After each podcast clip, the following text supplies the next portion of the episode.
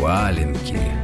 Уютное домашнее шоу. Дорогие друзья, наш эфир продолжается. Напомню все наши координаты, с помощью которых вы можете связаться, задать свои вопросы, естественно, покрасоваться. Ну, в общем, записывайте. СМС-портал 5533, все сообщения сейчас слово «Маяк». Есть форум радиомаяк.ру и телефон прямого эфира 728-7171, код города Москвы 495. Столько сообщений уже пришло. Ага. НИИ имени Батиновой и Тихомирова. Дорогие друзья, начинается наше очередное научное заседание. Как всегда в студии находится доктор физик, физико-математических наук. Спасибо, что не Да. педагог, как Да. ты назвал меня, педагог Ну, психологический. Лена Батинова. А сегодня мы поговорим о языке. Но не тот язык, который у нас болтается между зубов, а о иностранных языках. И в студии находится специалист, лингвист, полиглот, телеведущий Дмитрий Петров. Здравствуйте, Здравствуйте, Дмитрий. Дмитрий. Здравствуйте. Рад вас видеть. Да, вы знаете, как-то э, как-то вот хочется вас действительно предлагать по отчеству. Потому что, знаете, когда мы говорим э, лингвист, то сразу почему-то возникает какой-то мужчина с седой бородой, с длинными усами, с длинными волосами. Извините, что разочаровал. Да, хорошо. Постараюсь исправиться. Ну, Дмитрий, Правда, слушатели очень Новому- к Новому много, году. очень Да. ждали вас и очень много сообщений написали и о том, что, и, конечно, на многих влияет эта программа, которую вы делаете на канале Культура, и они учат язык между да. реанимируют его вместе с вами, да. Но для нас большой э, респект и уважуха. Э, Для меня лично, знаете, э, я расскажу одну историю, слушатели ее не знают наверняка, э, что однажды в Россию приехал президент Исландии. И эм, каждый из президентов, наш президент Мгм. Путин и президент Исландии был со своим переводчиком. Так, И президент Исландии был с переводчиком Дмитрием Петровым. это правда? Это правда. А, Дмитрий, я давно подозревал, что вы шпион, на самом деле. При- Причем исландский. Да, я, прям так чувствовал. Дмитрий, но а, хотим начать, конечно, с очень серьезного и фундаментального вопроса. Вы знаете, я тут вдруг не обнару- недавно обнаружил странную закономерность, что язык — это продолжение, скажем так, определенных национальных черт характера.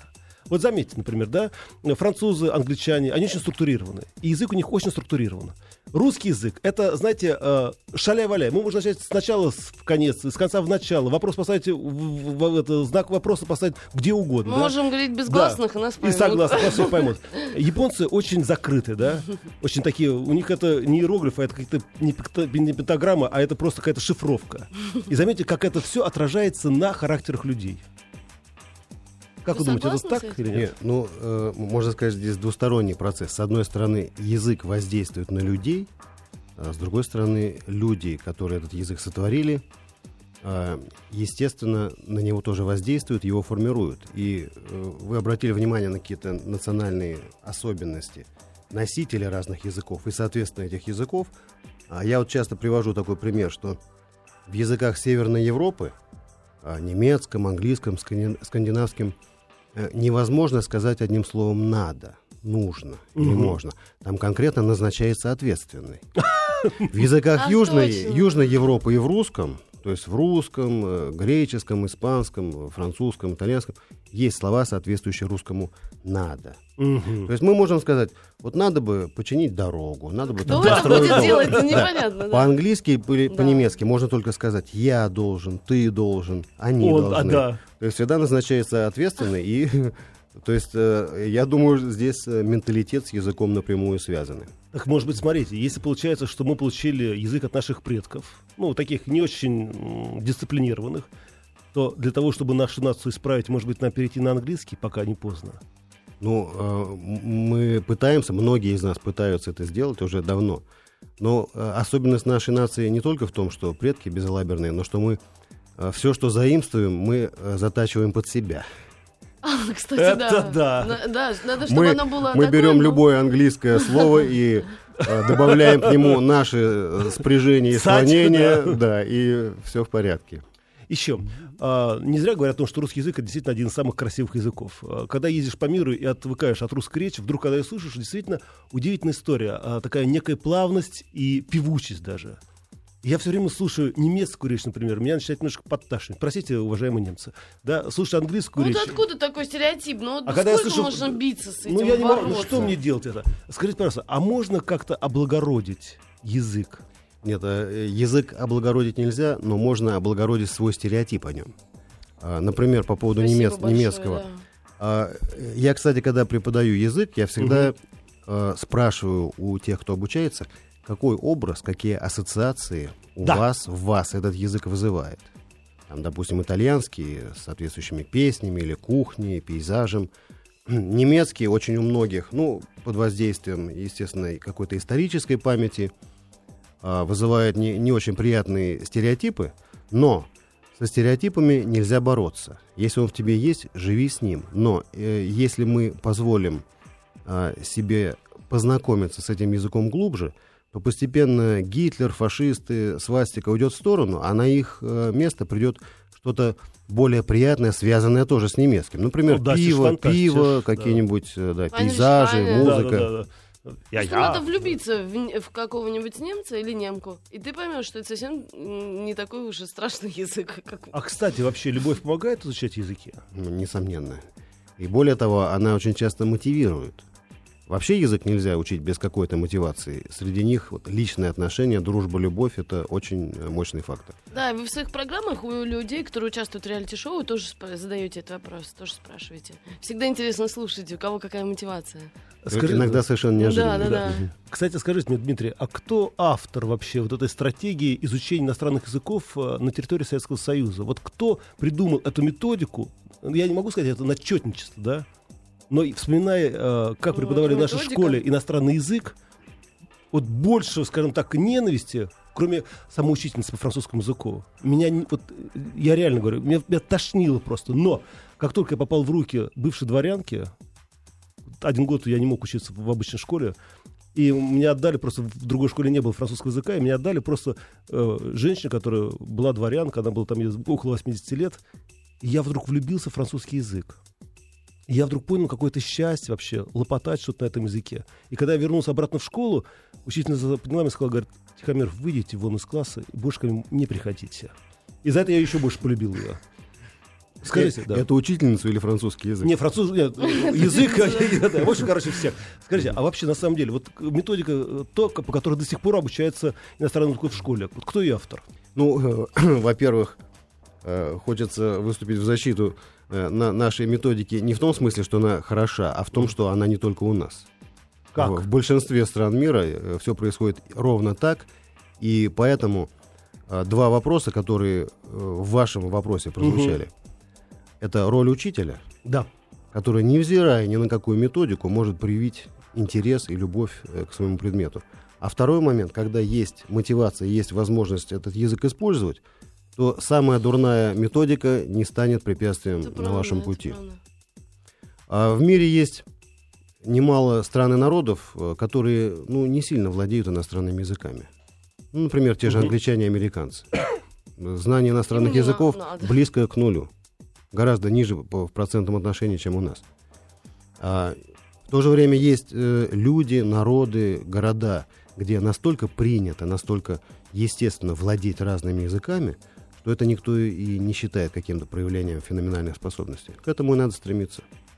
Скажите, а вот у нас, у нас же тоже отношение к иностранным языкам сложное, и люди сейчас, ну, может быть, там, не знаю, последние дв- 15-20 лет люди э, хотят изучать языки, потому что у них есть возможность выезжать в другие страны, общаться с другими людьми в интернете и так далее. Но все, э, ну, есть тоже такой стереотип, что эм, так как у нас, так как мы славянская группа, то нам очень сложно изучать романские и германские языки, и у нас речевой аппарат для этого не приспособлен и так далее. Э, так ли это, или это просто наша Ничего лень? подобного. У нас как раз все, все в нужных местах приспособлено С самым, самым Мгм, наилучшим мгм. образом.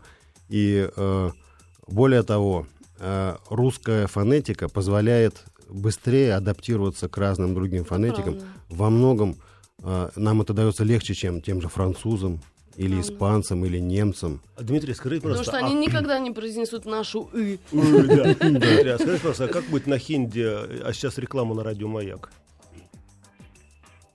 Э, Advertising.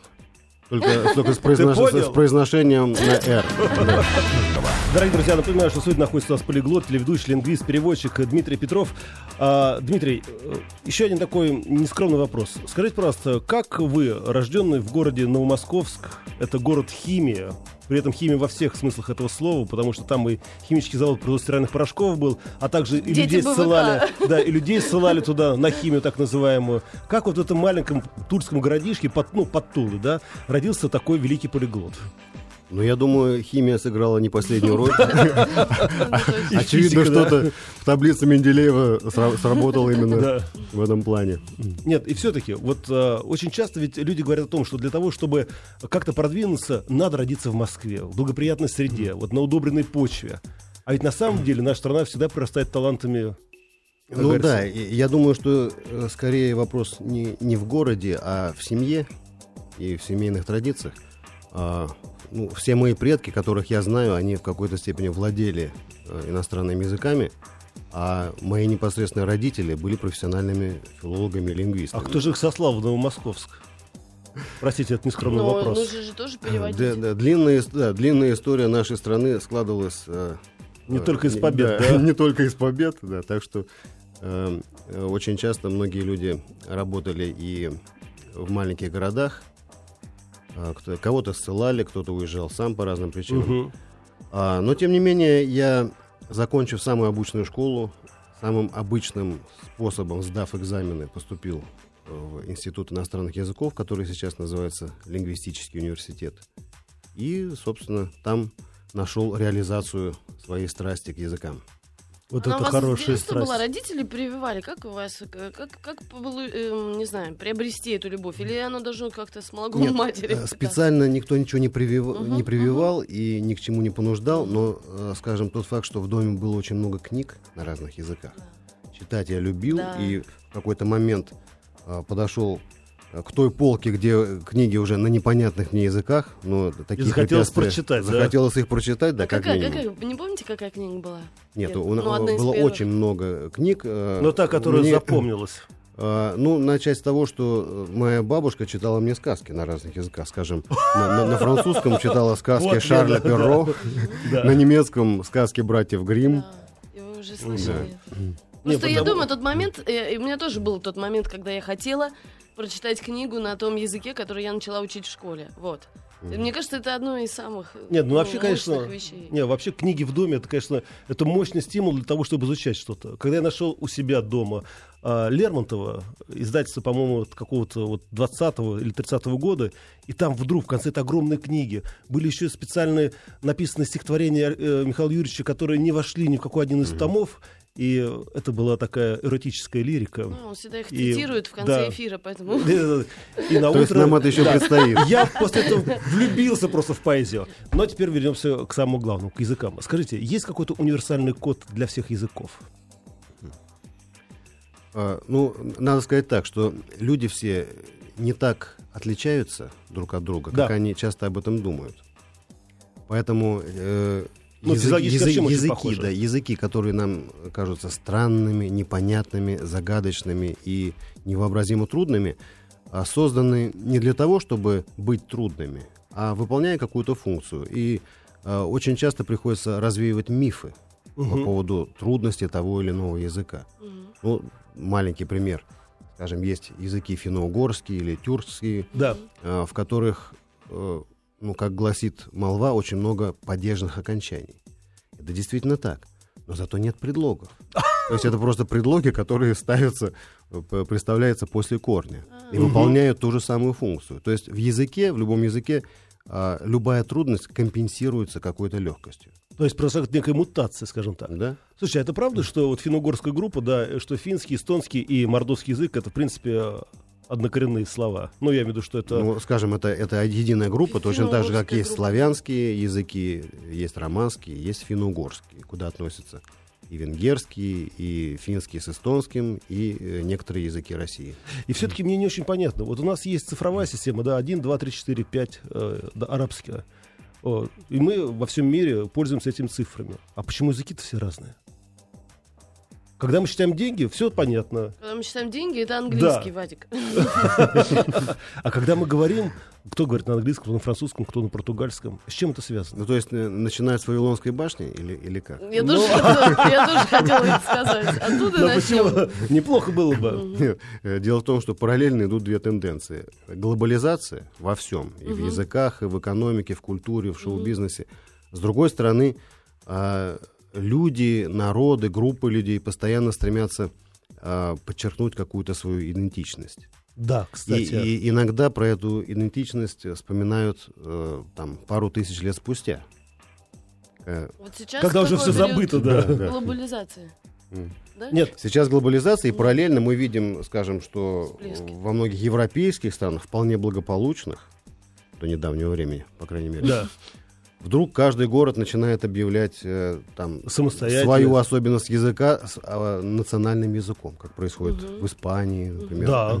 в Италии, а, или э, даже в государствах, где, казалось бы, неплохой экономический уровень, как Бельгия, постоянно конфликты на языковой почве. Ну, Бельгия, да, там же такие национальные э, немного. люди. Кстати, ну, да. Национально настроены, Ориентированные, да. Нет, кстати, вы затронули очень интересную тему. А, Будучи в прошлом году в Беларуси, я удивился, что современная молодежь белорусская говорит не на русском языке. Они говорят постоянно на белорусском. И при этом это считается такой высший шик, когда э, собирается модная белорусская молодежь, и они говорят между собой на белорусском. И когда их спрашивают, «А чего вы?» Совершенно верно. Да. Это, это как раз вопрос в том, что является мотивацией. Иногда мотивацией а, выступает некая возможность получить работу, получить образование, а иногда проявить себя а, в социальном, в статусном плане. Э, Мы знаем о том, что в свое время был такой язык эсперанто. И в советское время, как ни странно, не парадоксально, в него вливали, скажем так, большие А идеологические почему, средства. кстати, почему? И вдруг это все Почему заглохло. вливали или почему перестали вливать? Да, и Ну, почему он- вливали? Мне кажется, это, он это естественно, он погиб, да? Ну, Нет, он, он существует, по всему миру э, есть несколько миллионов, э, не скажу носителей, но Мгм, любителей этого любителей, языка. ага. Любители, объединенных в клубы, Да они, ладно, они до сих пор, между да? собой, да, это целая сеть. Ну как, это язык, он действительно близок к идеальному. По структуре там нет никаких исключений, там все достаточно комфортно организовано. А, но этот язык э, не имеет э, э, своей территории, не, не имеет своей истории. Поэтому очень искусственный язык это э, одна из, один из таких прожектов человечества, к которому время от времени возвращаются, но вряд ли он имеет решение. Скорее, э, универсальным языком станет а, какой-то там псевдоанглийский. Ну, английский, да. Ну, Да, псевдо- псевдо, потому что он будет видоизменен, да? Он серьезным образом уже отличается от языка Англии и Да, англичан. да, да, да, да. Это точно, по крайней Он мере. упрощен, да? Да, да. Слушай, а почему все-таки в советское время вот так вот поддерживали эсперанто? Это была такая тоже некая диверсия Ну, языковая? нет, да, когда была мысль о скорой э, коммунистической революции во всем мире, Да, русские когда, когда вот-вот, да. если не сегодня, то завтра точно все народы сольются в едином порыве, то, конечно, нужен был единый язык. Но этого не произошло, и вливания, очевидно, прекратились. Дорогие друзья, мы напомним, что у нас сегодня находится Дмитрий Петров, полиглот, телеведущий, лингвист, переводчик. Дмитрий, вы думаете, что разговор завершается? На самом деле он только начинается. Я не питаю таких иллюзий. Сегодня. НИИ имени Батиновой и Тихомирова. Дорогие друзья, у нас продолжается наш разговор. У нас в студии находится Дмитрий Петров, полиглот, телеведущий, лингвист, переводчик. И мы говорим о языке. О языке, на котором говорим не только мы, но и говорят многие наши радиослушатели. А, уважаемые друзья, а, Напомним, наш смс-портал 5533, все сообщения сейчас слово «Маяк». Есть форум радиомаяк.ру, телефон прямого эфира 728-7171, код город Москвы 495. Ну и, как всегда, доктор физико-математических наук э, Просто Лена, доктор. просто доктор, она все время на страже, если кому-то станет знаете, плохо. да, здесь э, наши слушатели тоже благодарят вас за курсы, которые они проходили. Люди учили уже итальянский, сейчас вместе с вами учат испанский и английский. Некоторые из них э, учили в школе или даже работают преподавателями английского языка. И э, наша слушательница, сейчас я прям точно скажу ее имя, по-моему, Алла.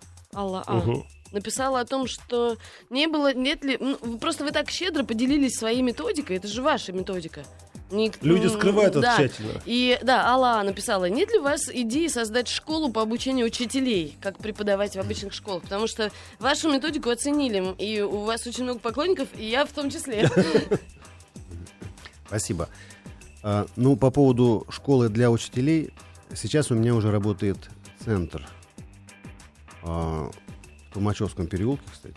Ну, давайте без Это рекламы. симо- си- нет, это А символическое ну, да, да. название. А Какой Симач... Да, потому что Толмач. А, по-немецки. А, это точно, перевод. да, да. Да, этот переводчик. Вот. Да. А, И занимаемся мы там именно этим.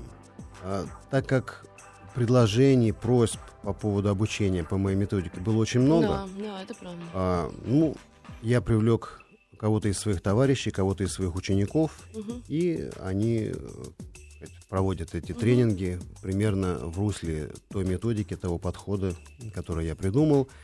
А сам я э, как раз провожу и планирую в будущем проводить мастер-классы для преподавателей, очень для хорошо. а, учителей, котор- которым эта методика близка и интересна. Дмитрий, э, очень сложный вопрос. Э, это Костромская область, э, и я поддержу, наверное. Скажите, пожалуйста, а украинский язык это диалект русского или это самостоятельный язык? Спрашивает Сергей из Костромы. О, В истории очень часто бывает так, что а, форми- к формированию языков причастны какие-то политические события. Я так и знал. Опять политика. Ну и без нее, вокруг нее, как говорится, ее не, не объехать. А, с другой стороны, мы видим, что некий язык-источник э, часто дает какие-то ответвления, родственные языки. Объективно говоря, а, Да, вот по-честному. абсолютно честно, вот ничего не скрывая, вот прямо как на Мгм. духу, а, в Германии есть диалекты, которые отличаются, диалекты немецкого языка, которые отличаются между собой гораздо более серьезно, чем русский, украинский, Да. белорусский А языки. швейцарский учу вообще. Ну да. А шотландский и английский тоже. Абсолютно, да. А скажите, Ага. пожалуйста, вот, кстати, про диалекты, то это здорово, что мы подняли эту тему, ведь, ну, там буквально для истории это короткий срок. Например, Италия вся разговаривала э, на э, итальянском языке, Да. ну, на диалектах, да, там прошло, ну, не знаю, ну, 100, 150 лет. Германия Ну, и Италия, э, как государство, это достаточно молодые образования, Мгм, им мгм. действительно лет по 150. Мгм, мгм. А в Гер- Германии как таковой не было. Бы- Были Да, Бавария, Саксония, да, и- Пруссия и так далее. И э, люди, там, не то что в каждом из этих государств, Да. а в каждом го- городе Да, да. говорили, да. и продолжают говорить в бытовой э, речи на Мгм. абсолютно разных вариантах этого языка. Тем не менее, не переставая считать себя немцами. Мгм, мгм. А, И это извечная а, борьба между централизованной властью любой страны, которая Мгм. пытается некий а, вариант языка столицы, вариант э, языка Стандарт, правящего да. класса, да, навязать всем остальным, э, а, и борьба этих наречий, диалектов за право считать себя самостоятельными языками. Потому что у нас такой же процесс. И нам, когда звонят и- из Ростова, это их певучесть нас впечатляет. аканье, да. Но они говорят о том, что мы не так говорим, как надо, и- ну и так далее. То есть у нас тоже в стране А, ну, у нас совершенно легкие нюансы, да, нюансы. особенности. Да, вы правы, нюансы. Да, э, в России от э, Калининграда до Владивостока все говорят на одном языке. вы и нам даже не снилось, какие бывают диалектные отличия в других языках. А вот смотрите, Да, Дмитрий, да. если мы говорим, говорим о политике, вообще и национальном самоопределении, у нас огромная страна. Огромное количество людей, которые говорят на своих родных языках. И есть русский язык. И иногда русский язык и другие языки, как, например, татарский, вступают в некий внутренний конфликт. Как вы знаете, сейчас например, в Татарстане, да, обязаны ученики изучать русский язык и татарский язык. В этом нет ничего плохого. И в то же время это бомба, которая может или взорваться, или быть обезврежена. Вот как относится к тому, и какая должна быть политика внутри одной большой страны? Смотрите, здесь э, есть два подхода, методический и политический. С методической точки зрения а, насилие ни до чего хорошего не доводило, Никогда. в том числе и в плане изучения а, языков иностранных или национальных. А, а правильный подбор мотивации очень этому способствует. С другой стороны, а, очень часто язык воспринимается как какая-то политизированная структура. А язык это точно так же, как средство мобильной связи. Мне все равно, где э, изготовлен мой телефон. Да, Мне важно, чтобы было э, хорошее качество связи, большое количество абонентов и э, не, не слишком высокий тариф. То есть язык, английский язык давно уже не является собственностью Англии или англичан. Русский язык это не собственность, не, не принадлежность Российской Федерации. Это средство общения на определенной территории, которое дает определенные возможности. Слушайте, скажите, а если говорить о конкурентоспособности, вообще русский язык конкурентоспособен, а, скажем так, в мировых элитных языков? Вполне. А, ну, из, из последних таких э, критериев это присутствие в интернете и присутствие в Да, научной да, литературе. Да, да, да, да, да, точно. И по первому, и по Мгм. второму пункту он входит в пятерку. Да. О, это хорошо. Хоть Совсем где-то неда- мы... Совсем недавние новости, да. Ну, недавнее исследование. И еще, Дмитрий, отойдя немножко в сторону, скажите, пожалуйста, все-таки как учат наших разведчиков иностранному языку? Я понимаю, что, слава богу... А что вы ко не- мне-то? Это вы э, скрываете знание испанского языка? Не, нет, я да, просто... Вадечка, А никому не говорите об этом. да. об этом. И все-таки, я все время думаю, ну, слава богу, у нас разведчики самые мужчины, да, и им не придется рожать э, в немецком или там французском роддоме, когда это будет происходить, они скажут волшебные слова, да, на русском языке. А все-таки вот эта методика, да, обучения языку, чтобы человек даже во сне говорил все равно на языке, скажем так, э, страны проживания. Все-таки 17 И возможно мгновений это? весны это ваш любимый фильм. Ну, не без этого, честно признаюсь. нет в, ре- в реальной жизни а, и, ну, насколько я знаю, в деятельности разведок, в крайне редких случаях а, производятся попытки внедрить кого-то, ко- кто не является носителем соответствующего языка, среду, чтобы он представлялся немцем, американцем или, так- или русским и так далее. Потому что в основном в разведке используются люди из этих стран. То есть все-таки это вот врали нам все. А в качестве э, там, аналитической деятельности совершенно не требуется э, подражать произношению э, какого-то народа, тем более, что, как мы только что говорили, и про немецкий, и про английский язык, там очень много разных вариантов. Тогда надо выбрать вот язык какой-то конкретной деревни и подражать именно этому Да. произношению. Да. Смысла не, не имеет. А это сложно, это гораздо сложнее. А, кстати, какой язык скоро умрет? Я знаю, что ну, у нас же все вымирают. э, Много языков. птицы, звери, Красную книгу. А какие языки вот Ну, входят в Красную книгу языков? Языки вымирают десятками. Это языки э, малочисленных народов э, э, и, и в Евразии, и в Южной Америке, и в Африке. А, то есть э, считается критическое э, количество 300 человек. Если, Это если число носителей ниже 300, то уже крайне ма- малым становится шанс выживания и этноса как этноса, не Мгм. конкретных людей, а а как этнической группы, и, соответственно, языка, который их объединяет, который они носят. Еще один вопрос, связанный с э, физиологией и вообще строением человека. Э, есть языки, в которых, скажем так, некоторые предметы мужского или женского ну, женских органов э, звучат благозвучно, и даже можно печатать их в газетах, в журналах, в книгах, а в некоторых, как, например, в русском языке, это похабень. С чем это связано? А система табуирования, то есть запретов на определенную лексику на- или на определенное словосочетание, а это связано не только с языком, а с мировосприятием человека и народа. Народа, который творит определенный язык. То есть народ все-таки творец языка. Несомненно. Мгм. Несомненно. И, э, в принципе, это идет, ведет свое начало, э, скажем, в тех временах, когда э, язык воспринимался как некое магическое средство воздействия на природу, на других людей. Мгм. Использование вот такой запретной, табуированной лексики э, всегда воспринималось как очень мощный инструмент воздействия. Ну, на самом деле, мы прекрасно знаем, что так оно и есть. Ну Ну да. Да, мы, если бы мы по-русски говорили примерно о том же, но так как э, кто-то еще говорил бы, скажем, за, э, за, за стенами этого здания, Да. то эффект был совершенно другой, даже если смысл был бы примерно тот же самый. Вот. И э, надо сказать, что английский язык стал универсальным в силу того, что в нем очень тонкая грань между разговорной, бытовой даже вульгарной э, речью и э, формальным официальным языком. То есть то, что вчера в английском языке звучало на улице, сегодня вполне может, э, можно увидеть в газете, в книге, на экранах. В русском языке, и русский язык это еще не, не самый экстремальный пример, а прослеживается очень четкая грань между тем, как мы говорим, вот сидя в студии, Да. и как мы можем обсуждать те же вопросы. А, да, О, да, правда, правда. вот. И поэтому мы говорим о... э, Я, скажем, провожу такую точку зрения, что каждый человек по природе полиглот. Потому что мы в разной ситуации с разными людьми говорим на разных языках. Слушай, это точно. Потрясающе. А как ваши дети выбирали языки? Они все говорят на трех? У них есть по три языка или по два? Но у всех разные. Мой старший сын уже профессиональный переводчик. Да. У него и, и- и побольше, Мгм. и он, в принципе, этим занимается. А, Он работает и как письменный, и как синхронный переводчик. О, про синхронистов я хочу спросить. Да. Потом. Кстати, Да, допустим, ну, остальные э, дети тоже по мере возможностей. то есть вы не Как даете они на них, выбрали, да? почему один э, учит испанский, другой итальянский? Какая? Ну, просто интересно, как родитель.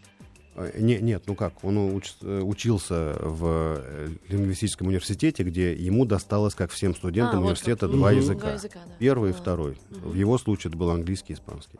Скажите, а вам не было интересно те языки, которые ушли от нас, да? Как, например, в свое время а, и, например, разгадать письменность. Они Вы же- были, и Ну, они, и они мне до сих пор знаю. очень, очень Дмитрий. интересны. И я, я стараюсь по возможности читать на этих языках, в частности, на латинском. И они мне интересны не просто как а, источник информации, а как а, способ понять эволюцию. Потому что как, Мгм. когда, когда знаешь, когда видишь, как язык развивался последние там, Мгм. 2-3 тысячи лет, можно немножко спрогнозировать, что будет дальше. А что будет дальше? А, например, э, такое не- неожиданное явление, которое я обнаружил, вот по закону диалектики, которую никто не отменял, Мгм. все вроде бы должно развиваться в сторону усложнения, Да. а, там, общества, технологии, все. А язык упрощается при этом. Да, То есть любой древний язык, он на порядок сложнее, чем его нынешний потомок. да. То есть латынь Ну а, да, во много сложнее итальянского. Там, а, посмотрите памятники грамота древнерусского, Да. церковно-славянского языка и да. современный русский. Да. Или древнеанглийский и современный Так английский. вы хотите сказать, что Хрущев был прав, когда хотел в свое время, скажем так, ну, облегчить понимание Нельзя русского языка? сверху. Если бы он при этом не засаживал всю кукурузой, он бы был гораздо более прав. а, И э, единственное, что в чем он был неправ касательно языка, это то, что языком нельзя руководить. Мгм. Да. Язык не меняется в приказном порядке. Это не члены партии, к сожалению. да. Ну, Марк Твен тоже писал про немецкий. И Я бы поставил памятник тому, кто бы его упростил. Кстати, да. Дмитрий, сейчас сейчас, да, на одну секундочку прервемся. Дорогие друзья, если у вас есть вопросы или ваши... Слушайте, ну они, конечно, восхищение от вас. А, У нас в гостях Дмитрий Петров, Они наши слушатели. да, полиглот, телеведущий, лингвист. НИИ имени Батиновой и Тихомирова. Дорогие друзья, у нас тут находится Дмитрий Петров, поли... о, я хочу сказать поли- политолог, почему-то полиглот, Конечно, телеведущий, политолог. лингвист, да, Нет, Бог миловал. Но на самом деле язык и политика, как мы понимаем, это действительно неразрывно связано друг с другом. А, еще один вопрос. Ну, можно вот А, маленький да, да, профессиональный конечно. вопрос, очень короткий. Знаете, я, Дмитрий, хотела спросить, э, э, в нашей стране, э, да как вы преподаватель, лингвист тоже, в нашей, много в нашей стране настоящих, отличных, э, профессиональных синхронных переводчиков? Потому что мне кажется, что у нас размыти, размыто это понятие. И настоящие синхронисты, э, ну, это уже где-то, наверное, в прошлом веке, может быть, были. Нет, ну, э, во-первых, не все правильно понимают, что это означает. Синхронный Да, в переводчик. этом понятии вообще, синхронный мне переводчик кажется. это человек, который переводит с помощью технических средств, Да, который Мгм. получает звук да. выступающего через наушники и параллельно с Да. э, чтением текста спикером переводит, осуществляет перевод Ну для да. аудитории через микрофон, Да. который в свою очередь пользуется наушниками. Только это и называется, строго говоря, синхронным переводом. Но есть более облегченные версии, когда шепчут на ухо. Ну. Да. А, таких э, людей, в общем-то, слишком много-то и не надо. Да, не надо. И я знаю несколько десятков прекрасных э, синхронных переводчиков, которые живут и работают в Москве. Э, Есть меньшее количество, которые живут в других городах. Есть коллеги, э, с которыми мы иногда пересекаемся на международных мероприятиях в других странах. Мгм. То есть это, я думаю, в мире, ну, наверное, несколько сотен Да, максимум. потому что это такая профессия Да. очень такая штучная. А, Очень такая- редкие организации Мгм. держат в своем штате синхронного переводчика. Мгм. И Дорогое Переводчики, э, переводчики есть ну, в любой большой компании. Но Да, синхронный переводчик приглашается, когда речь идет о каком-то э, конференции, Да, да. э, круглом столе. И должен быть точный перевод и быстрота Да, реакции. да. Дмитрий, Нет, это просто такие Ну супер профи. вы знаете, вот вы говорили о том, что язык а, вообще это такая достаточно кармическая вещь.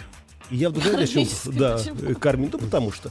Ну, вначале вы сказали, что это то, что болтается между зубами. Ну, да, да, да. А А я, знаете, о чем вдруг подумал? А, Звукоизвлечение, скажем так. А, Насколько мне известно, например, ведьмы, когда делают свои заговоры, они говорят не на выдохе, а на вдохе, произнося звуки, слова, ну и свои заклинания.